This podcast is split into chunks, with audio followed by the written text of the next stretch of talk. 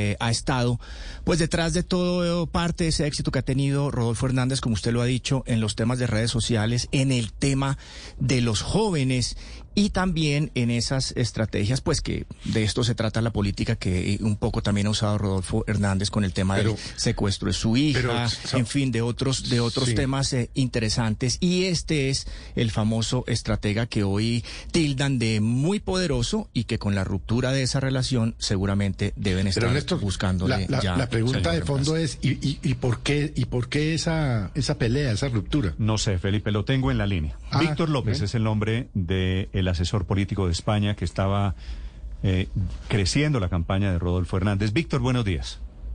Hola, ¿qué tal? Muy buenos días. Un placer eh, hablar con usted, Nelson, con todas las personas que están allá estamos, y que nos escuchan desde sus casas. ¿Qué tal? Mucho gusto. Estamos en capacidad de confirmar que su relación con el doctor Rodolfo Hernández se terminó, se rompió. Sí, yo la verdad que ya no estoy en la campaña de Rodolfo Hernández. Lo vi hasta hace apenas algunas horas hablándole al oído al doctor Hernández. ¿Qué pasó? Bueno, yo prefiero no, no, no, no posicionarme en este tipo de temas. Creo que es muy importante decir que los asesores siempre deben de estar por delante del candidato y nunca, perdón, por detrás del candidato y nunca delante. Lo importante siempre es el candidato. Yo personalmente no nunca hablo de mis amigos ni mis clientes. Y, eh, por ejemplo, el otro día, cuando efectivamente salieron unas fotos, cuando estábamos en el, en el debate, eh, fue algo que para mí no, no, es agradable porque siempre considero que los importantes en una campaña son los candidatos, nunca debe, aparecer un asesor. Pero bueno, a veces pasa y uno entiendo que por la trayectoria y porque es conocido, pues le, le retratan pero no era, no era en ningún caso la intención. Pero sí, le puedo confirmar definitivamente que ya no estoy en la campaña de Rodolfo Hernández. Y, y, tengo entendido, seguramente usted no me lo confirmará, que hay un tema de dineros ahí en la mitad gravitando en ese rompimiento. Uy, no, no, no, pero sería... No, no, no, o sea, lo que no quiero, de verdad, esto quiero que quede muy claro. Yo soy una persona respetuosa y es más, desde aquí le quiero mandar un abrazo muy grande a, la directora de comunicación de la campaña, que es Luisa, a todos los chinos, que son maravillosos, a Oscar Jair, que es el director político, a Ceidis, a Claudia, a todo el equipazo que tiene eh, Rodolfo Hernández en Bucaramanga, que están haciendo un trabajo impecable, con los que de verdad he trabajado muy a gusto, y por supuesto también a la familia, y a doña Socorro, que es una, es una mujer berraca, como dicen ustedes, y, la verdad que, el, que están demostrando que, que con poco, con una buena campaña, muy enfocados, siendo muy claros en el, en el objetivo, se puede hacer, eh, bueno, historia en el, en el país. Pero sí, yo creo que es un poco... Víctor, me, tienen que comprender, me, mencionaba Ricardo aquí hace algunos minutos que usted fue asesor de Nayib Bukele, que es el actual presidente de El Salvador. Que es un hombre, que es, que es un hombre básicamente de derecha y usted ha sido asesor también, tengo entendido, de Mariano Rajoy en España, que es otro candidato, fue presidente a nombre del PP, que es el partido de derecha en España. ¿Usted asesora candidatos de derecha? Yo asesoro, realmente yo asesoro candidatos en los que creo y en los y proyectos en los que creo. Yo creo en estos momentos eh, por ejemplo, Colombia está pasando por un proceso bastante complejo, como ustedes mejor que nadie saben, donde hay una desafección política muy, muy importante. La rebeldía y el desencanto son los sentimientos generalizados. Hay una apatía eh, por, la, por la corrupción por los mismos de siempre. Y yo lo que sí les puedo asegurar, y esto se lo vaticino desde ya, es que va a ocurrir lo mismo que ha ocurrido en las últimas siete elecciones en las que hemos participado. En los, desde que se inició la pandemia, en siete países de América, eh, República Dominicana, Bolivia, Honduras, Estados Unidos, Ecuador, Chile y Perú, eh, hubieron elecciones presidenciales, como ustedes saben, y en las siete perdieron quienes ejercían el poder, sin importar su ideología. O sea, hay un bajo interés por votar, ustedes lo saben. Se ha agravado el decrecimiento y, el, y la decepción por parte de los oficialismos. Eh, hay un enojo en toda la población inmenso. Ustedes acaban de pasar por un, por un, ah, bueno, han dado unas imágenes internacionales muy duras eh, tras el paro que ocurrió hace poco, ¿verdad? y la gente lo que quiere ahora mismo son soluciones. La gente quiere cambio.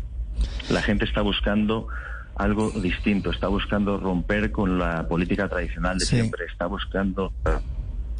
señor López, eh, parecería que usted se le está despidiendo a Rodolfo Hernández en este momento a través del radio. No sé si tuvo la oportunidad ya de hacerlo o es la primera vez eh, que lo hace por los mensajes que envía y también parecería con todo este tema que usted está hablando del cambio y lo que la gente quiere que estaría usted tocando las puertas quizá de esa campaña de Gustavo Petro.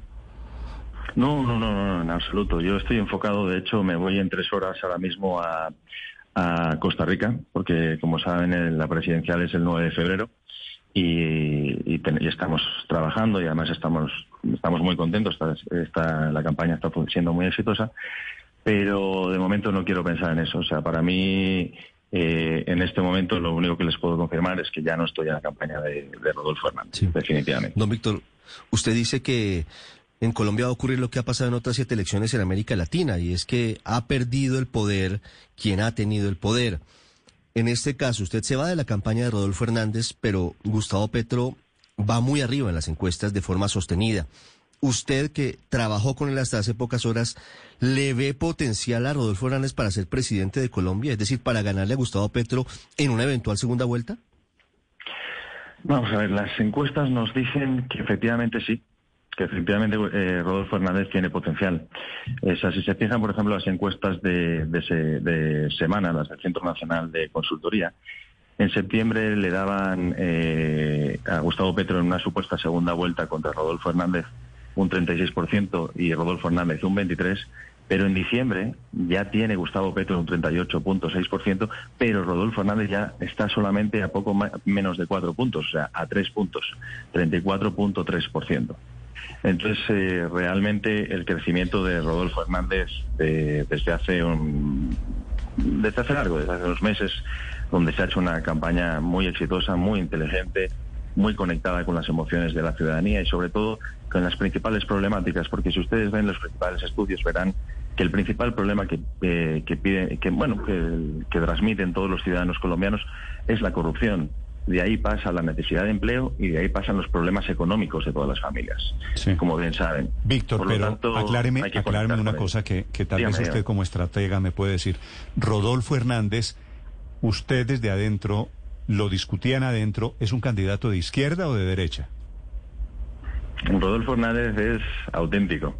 Es un candidato de verdad, o sea, yéndome yo creo que en el, mundo de hoy hablar de ideologías es perder el tiempo, es no estar conectado con la realidad actual.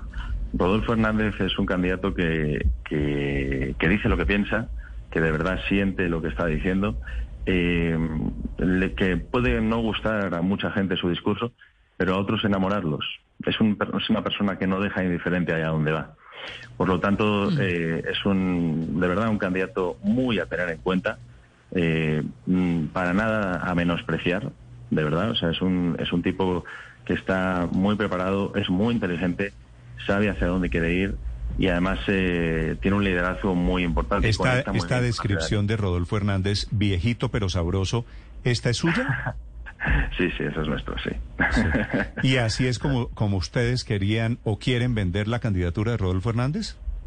No, no, no. Yo, yo, como le digo, yo ya no estoy en la campaña de Rodolfo Hernández y eso ya va a ser decisión del equipo de Rodolfo Fernández. De verdad, yo tengo, como le digo, un, gran afecto, una gran amistad por toda la, familia, por el equipazo que tienen, de verdad, que si me escuchan les mando un gran abrazo. Y de verdad, yo lo, que les diría a todo el mundo es no menosprecien a Rodolfo Fernández. Rodolfo Fernández no ha dejado de subir. O sea, se, se miran las estadísticas nada más, fíjense, la tasa de conocimiento de Rodolfo Hernández es del 40-50%, ¿de acuerdo? Lo conoce menos de la mitad de la población, pero su favorabilidad, si se fijan bien, está por las nubes, o sea, más de, de, o sea, es mucho mayor que los negativos y es el único candidato que no tiene negativos adquiridos históricos como los demás. Que esa es la verdadera lucha que van a tener la mayoría de candidatos tradicionales. Luchar contra su propia imagen, para conseguir ganar la guerra de relatos y que no otros construyan una imagen negativa hacia ellos. Y por eso llama tanta la atención que usted se vaya justo en este momento en donde no ha parado de subir y en donde Rodolfo Hernández viene registrando un crecimiento muy importante en todas las encuestas. Pero dice usted también, y no lo dijo hace unos segundos, abro comillas, que solo asesora candidatos en los que cree. ¿Significa eso que usted ya no cree en Rodolfo Hernández? Qué buenos son para sacar la puntilla ustedes, ¿eh? eh es que por eso nos pagan, sí. No, definitivamente. Eh, no, yo sí creo que tiene un buen potencial para, para, bueno, para hacer su trabajo y para de verdad luchar contra lo que él cree que es la corrupción y creo sinceramente que lo demostró en su alcaldía de Bucaramanga. Sí, creo Víctor, el, hablando de esa alcaldía de Bucaramanga, eh, usted mencionaba los negativos de los candidatos. Rodolfo Hernández un día le pegó a un concejal y un día se despachó en un discurso xenófobo contra los venezolanos, temas que usted debió estudiar, que debió medir. ¿Por qué, es, ¿Por qué esos temas no le han pegado a Rodolfo Hernández? No, sí le han pegado, sí le han pegado. Obviamente eh, la agresividad en un candidato pega y, eh, y esas aseveraciones, como otras, todos tenemos derecho a equivocarnos. Y él reconoció en su momento que eso había sido un error, con lo cual eh, eso habla muy bien de él. Yo creo que, Rodolfo, como hablamos, es eh, de verdad es una gran persona. Yo le, tengo mucho afecto, como a él, a toda la familia y el equipo. Y, simplemente es un tema de que, de que él va a seguir subiendo. O sea, a medida que la tasa de conocimiento de Rodolfo Hernández eh, siga increciendo, ¿de acuerdo? Y su imagen siga em, conectando con los ciudadanos de a pie, con estratos muy concretos. Y además si es eh, inteligente y su equipo y, van a territorios muy concretos que le pueden ayudar mucho, como puede ser eh, trabajar más el Caribe, trabajar la zona pacífica, trabajar Antioquia, el eje cafetero, por ejemplo, o trabajar más el, voto femenino. Y, edades de 40 años en adelante, yo creo que van a ayudarles muchísimo a conseguir un mayor éxito Víctor, una, una pregunta final. Usted me hablaba, que me parece muy interesante su reflexión sobre las elecciones que ha habido en época de pandemia, de cómo ha habido rompimientos entre los, eh, los gobiernos y sus electorados. Se ha elegido el cambio, se han ganado candidatos de oposición. ¿Usted le ve alguna opción diferente aquí a Rodolfo Hernández o a Gustavo Petro? Es decir, en su concepto como estratega, que ya no lo es, de ninguna campaña en Colombia. ¿Vamos hacia dónde? Correcto. Eh, yo creo que, miren, hay un tema que es muy importante. Vamos hacia el cambio. Yo creo que el, equipo de Gustavo Petro ha sido muy inteligente en, intentar conseguir eh, apropiarse de la bandera del cambio. Eh, además es un líder que tiene un nivel de oratoria muy bueno, la verdad. Creo sinceramente que él tiene que trabajar eh, territorios importantes como Antioquia, como el eje cafetero también, en este caso como la zona central, Oriente. Él tiene que trabajar mucho también el voto femenino, Gustavo Petro, porque eh, el voto masculino es mucho más favorable que el femenino en su caso. Y también tiene que trabajar tramos de edad de 45 a 54 años sobre todo, y unos estratos muy concretos, el 4, 5 y 6, por ejemplo, que, que le cuestan mucho más. De ahí yo creo que Gustavo Petro eh, si consigue desmarcarse de, ese, de esa ideología, como estábamos hablando, de esa posición ideológica de izquierdas, tan de izquierdas, y consigue acercarse más al centro, eh, podrá lograr algo que es muy importante en esta elección, que son los indecisos. Estamos hablando de que más del 30% de la población no ha tomado su decisión, no sabe, no contesta o piensa que va a votar en blanco. Y esos indecisos pueden cambiar completamente la elección, incluso como muchas de las personas hoy en día piensan que la elección empieza el 13 de marzo. No, no, la elección ya ha empezado. Y ahora mismo, como ustedes están viendo, ya, está habiendo una gran batalla por ocupar los espacios electorales y sobre todo conectar emocionalmente con los ciudadanos. Hay un tema muy importante ahora. Hay que conectar con, con el relato. O sea, el, esto es una guerra de relatos y se basa en conectar eh, con las emociones de los ciudadanos. Quien venda mejor su relato personal y deconstruya el del adversario tendrá todas las oportunidades para lograr el éxito electoral en mayo. Señor López, ¿cómo es esa analogía de Rodolfo Hernández que ahora eh, eh, se titula o se tilda como el Trump colombiano? Y tendrá que ver con usted seguramente porque eh, también usted estuvo detrás del voto latino de Donald Trump, ¿verdad? Sí, sí. bueno, es verdad que, que le ponen como Trump colombiano. Entiendo porque es por la forma que tiene de hablar. Él es muy directo, él, la verdad que tiene una, una forma de ser eh, muy auténtica. Eh, además, él entiende muy bien que el mensaje no debe ser elevado, sino que debe ser sencillo, inteligible, tiene que conectar con, todas, con todos los ciudadanos de a pie. Por lo tanto, eh, pues se le puede entender bastante por ese punto de vista, también porque viene de, es un outsider entre comillas, aunque él ya lleva una etapa de, desde luego, en ayuntamientos, etcétera, trabajando y ya conoce muy bien la gestión pública, pero se le puede vincular efectivamente por la por la imagen, por el perfil, etcétera, con, con Donald Trump. Puede ser, puede ser que la gente lo vea de esa manera, estoy de acuerdo. Sí. Víctor, ¿por qué no le ha pegado en la imagen a Rodolfo Hernández, digo a nivel nacional, lo que significa una contradicción entre lo que es su discurso anticorrupción y lo que es su vida política? Eh, En Bucaramanga, pues está procesado por el escándalo Vitalogic, está mencionado en casos de volteos de tierras. ¿A qué atribuye que lo que aparentemente no hizo bien Rodolfo Hernández en Bucaramanga no incida en la favorabilidad nacional del candidato? Mm, le entiendo, o sea, que se refiere que porque no ha, no ha influido lo- las partes... Claro. Eh, eh, ¿Me escucha? Sí, lo escucho, lo escucho. ¿Por qué, por qué eh, todo esto, las investigaciones por corrupción que hay contra el Rodolfo Hernández, de su administración como alcalde, posibles favorecimientos a empresas, incluso en las que está involucrado uno de sus hijos, no han trascendido a nivel nacional a pesar de que se han dicho? ¿Por qué pareciera que tiene un efecto teflón frente a la corrupción, que es una de sus banderas supuestamente? Yo realmente no lo, entiéndame que yo no lo veo de esa manera, ¿entiendes? O sea, yo, si nos fijamos bien, las cifras de aprobación con las que salió Rodolfo Hernández de la alcaldía estaban en un, 70, si no recuerdo mal, 83%, eh, según la encuestadora Inbamer, eh, y el nivel de aprobación que tiene en toda la región de Santander es inmenso, Rodolfo. Entonces, eh, eh, el tema de lo que habla usted, de investigaciones, etcétera, yo creo que eso es un proceso que lo tiene que dirimir desde el, desde el punto de vista judi- judicial. Según yo entiendo, eh, no hay no hay hubo una peritación, pero yo no me debo meter en esas cosas, pero creo que, que no encontraron pruebas ni nada.